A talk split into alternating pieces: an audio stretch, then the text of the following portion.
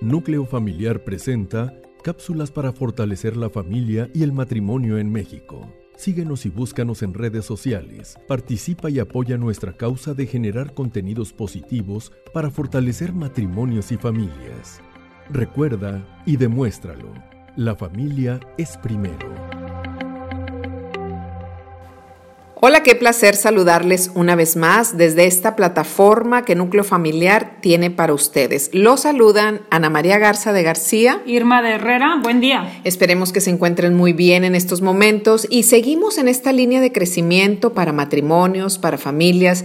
En los audios anteriores vimos tema un poquito delicado, Irma, ¿verdad? De delicado, actual y necesario. Cómo sobrevivir, cómo superar una infidelidad. Y esperemos que esas pautas ¿verdad? Que no es la tumba del amor y que sí se puede sobrevivir y salir mucho más fortalecidos. En esta misma línea les traemos dos temas, van a ser dos audios, precisamente para todas las edades de los matrimonios y que estén en verde, en amarillo, en rojo, no importa. Definitivamente cuando nosotros estamos ya en contacto con testimonios de la vida real, es eh, como dices tú, una pauta para que nosotros reflexionemos. Desafortunadamente, algunos de los que nos están escuchando han pasado o están pasando por esta situación, pero pues no es el fin del mundo, ¿verdad? No es el fin. Les vamos entonces a traer este testimonio de un señor que ah, llevaba aparentemente un matrimonio feliz con cuatro hijos y tristemente vio terminado su historia de amor de 16 años de casado. Pero lo más maravilloso que vamos a compartir con ustedes, obviamente es triste esta situación que él haya tenido que terminar su relación de matrimonio, pero va a ser para todos los demás una riqueza, porque este testimonio de esta persona es lo que hubiera hecho él diferente. Sí, aquellas cosas que dejó de valorar y que lo llevaron a terminar algo que para él es muy importante y lo sigue siendo. Y entonces nos va a ayudar, como tú bien dices, el testimonio de lo que él hubiera hecho diferente para poder no haber terminado como terminó su matrimonio. ¿Y cómo, cómo es tan común, Irma, que bueno, en otros audios hemos comentado acerca de ese enemigo del matrimonio llamado rutina. Muchas veces en nuestras rutinas, en nuestras... Eh, que las rutinas dan estructura, Anita, pero más bien la inercia de que los días sean tan monótonos e iguales, precisamente porque dejamos de valorar ciertas cosas como las que este testimonio nos quiere presentar. Precisamente. Vámonos con la primera. A ver, la primera que él nos deja por escrito dice, nunca la dejes de cortejar. Ay, qué importante es eso, ¿verdad? Cortejar como cuando salían, ¿verdad? Entonces dice, pues ya no salimos solos, nos hemos vuelto yo a mi trabajo y ella como a, sus, a los afanes del hogar y de sus cosas.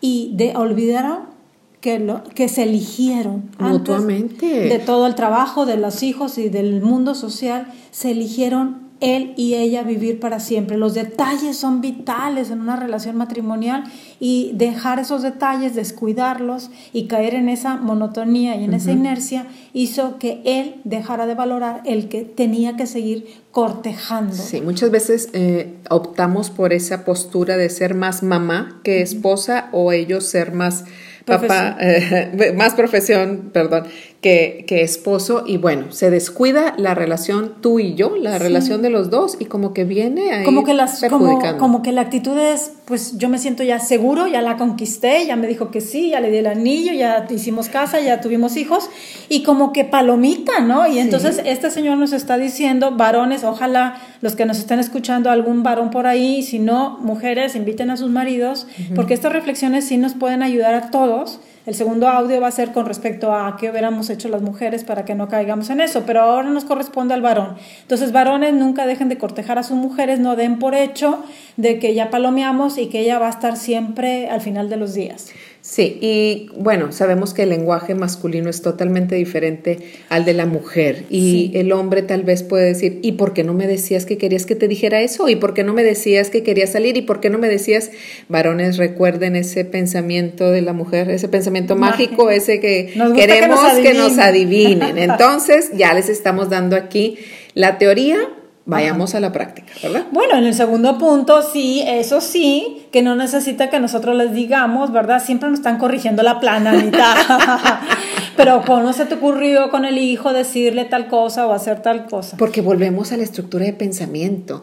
O sea, tanto ellos como nosotros creemos que nuestro pensamiento es el mismo. El único. sí, ¿verdad? O sea, como que es que porque no es que si hubieras, si no hubieras, si le hicieras, pues es que pues es que pensamos diferente. Así es, y está la riqueza, pero cuando no valoramos esa riqueza, pues no es tu trabajo corregirla. Definitivamente. Debemos ah, varones amen a las mujeres como son sin esperar que ella cambie para que tú merezcas quererla, ¿no? Esa es otra, Irma. En este cambio nosotros muchas veces no sé por qué nos ponemos a la tarea de querer cambiar a nuestro cónyuge tal cual quisiéramos que fuera.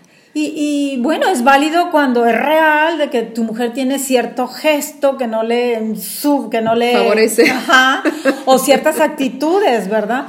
Pero no le decimos. Y recordamos, no, hemos enfatizado en muchos audios que uno se casa no nada más para tener casa, familia, sino se casa para ser la mejor versión del otro. Por supuesto. Entonces en eso no nada más aspires o añores o corrijas en eso que no suma a tu mujer. Hay que ayudarle, hay que tener, verbalizar, ¿no? Cuídame nada más la forma, varón, ¿verdad? Dulcifícale la voz, ¿verdad? No seas áspero o rudo o gritando le digas lo que tiene que cambiar, pero definitivamente sí hay que corregirla porque no lo no le enaltecen esas cualidades. Detalle, digamos que tenemos áreas de oportunidad. pero muchas veces... de que, ay, como terqueas, ¿no? Pero ¿por qué siempre tienes que terquear, por ejemplo? Que pero se nos da a las mujeres. Bueno, pero recordar que son áreas de oportunidad, son cosas que podemos ir limando, que podemos ir mejorando, siendo nuestra, pues, la mejor versión de. Pero sí tienden entonces a ver el prietito negro del arroz, ¿no? Sí, ¿verdad? Si, las, si la casa está bien, pero fíjate que hay algún área de la casa que no está como a ti te gusta, varón, pues primero floreale, ¿no? Lo que sí está bien. Empecemos con lo positivo positivo. Y luego negativo. Hay que ir preparando el terreno cuando queremos decir algo negativo a alguien, ¿no? O, o como Hasta para la educación de los hijos. Por supuesto. Entonces, empecemos con algo positivo, varones, y viendo lo mejor de su esposa tiene defectos, tiene carencias, tiene áreas de oportunidad, ¿verdad? Pero es bueno em, eh, cambiar la óptica, cambiar la óptica, rescatar lo bueno y ya poco a poco ir con, las mejorías, ¿verdad? Bueno, en el número tres, Irma, ¿qué tenemos? Ok, nunca culpes a tu esposa de lo que pasa en tu mundo, en el mundo profesional. A ver, es, es muy humano que pues traigamos al jefe atravesado, que traigamos eh, alguna cosa que no salió eh, durante el día y llegamos a la casa, porque pues tenemos que cuidar las formas en el trabajo, llegamos a la casa y nos proyectamos con tristemente la persona a la que debiéramos de cuidar y de proteger más. Entonces descuidamos todas nuestras frustraciones o todos nuestros enojos del día en, y esa no es responsabilidad de tu esposa. Que se haga presente el varón, ¿verdad? Como que la, la esposa... Eh, requerimos esa presencia no solamente física de nuestro esposo, sino emocional. Sí, la presencia, definitivamente. Ese es otro punto, Anita, que es muy importante que les dice el, este señor de 16 años el que hubiera hecho diferente. Pero nada más para cerrar el, el punto anterior, eh, es importante pues el tema de la asertividad, ¿verdad? Es decir, trabajar mucho las herramientas eh, emocionales y tomarse el tiempo fuera. Eh, hay una anécdota muy buena de un señor que precisamente llegaba bastante furioso de lo que había sucedido en el día y entonces tenía el pacto con su mujer de decirle, este, todavía no llego, todavía no llego, tomaba tiempo fuera, es decir, cuando le decía a su esposo, a su esposa, todavía no llego, siendo que la esposa lo estaba viendo enfrente. o sea, acá en su mente todavía estaba conectado con ese, sí, ¿verdad? Con ese ajetreo, con esa presión, con ese estrés del trabajo. Entonces lo que hacía es ponerse un par de tenis y salir a caminar y sacar el foie, ¿no? De los 20 minutos. y entonces ya regresaba a su casa y entonces le decía a su mujer, ya llegué y le cambiaba el semblante. Entonces es muy bueno aplicar el tiempo fuera y tener ese código para saber en este momento por ejemplo, las mañanas, hay señores que en la mañana mejor hasta que le cercas el café, ¿no? Sí, ya el almuercito, el taquito con la salsita y todo, ya empieza ya a verse. empieza a calibrar, ¿no?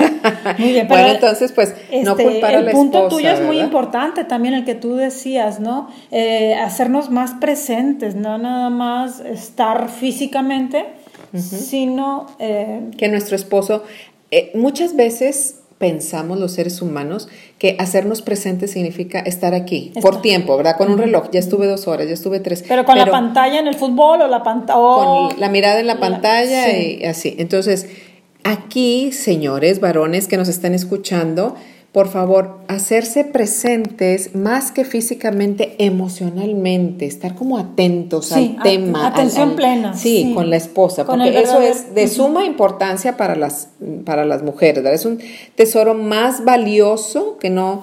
eh, Que no te puedes puedes perder. perder. tu varón de aprovechar Piensa en esa todo lo que les ha costado, o sea, todas las historias, los proyectos, todo lo que en juego está y que por una desconcentración o un ego o un problema mayor que no quieres contárselo para no mortificarla más, te traiga totalmente desorientado, o sea, no te siente ella, ¿por qué? Porque estás pero no estás. Sí, Entonces estamos- hacerse más el- presente. El, enfoque lo traemos. pero cerramos con broche de oro. A ver, ¿cuál sería algo diferente que hubiera que hecho pudiera- esta persona? Definitivamente. Perdonar, perdonarse pronto, rápido, ¿verdad? Las ofensas. Sí. Bueno, y aquí en las ofensas hago un paréntesis, ¿verdad? Porque muchas veces te sientes ofendido, pocas veces te ofenden. Muchas veces hacemos grandes cosas de situaciones pequeñas y viceversa. Entonces, este punto de perdonar, perdonar rápido, Rápido. o sea, comprender rápido, eso de que a ver si te mereces que te perdonen. No, no, no. El perdón es darlo, decidirlo y es una liberación. ¿Quién es el que perdonaría primero, Ana? Ay, pues el que ama más. Eso, entonces vayámonos con esa tarea. Sí. Que el indicador del matrimonio sano, sostenibles en el tiempo, son los que perdonan pronto, se Pronto, comprenden pronto. rapidito, por favor. no ¿Quién ganará? ¿Quién ganará? ¿Quién ama más? Seguramente el varón. Ay, Ánimo. sí, sí, sí. Son buenos Bueno. como el pan. Bueno, pues ya dimos puntos para reflexionar y que en este momento podamos hacer ese alto, tomarlos en cuenta y no cometer estos errores. Cinco puntos de no cometer. Nunca dejes de cortejarla. No, no es tu trabajo corregirla. Hazte más presente. Nunca la culpes ni te proyectes en ella. Y por último, perdona y comprende rápido. Excelente. Ánimo. Hasta pronto.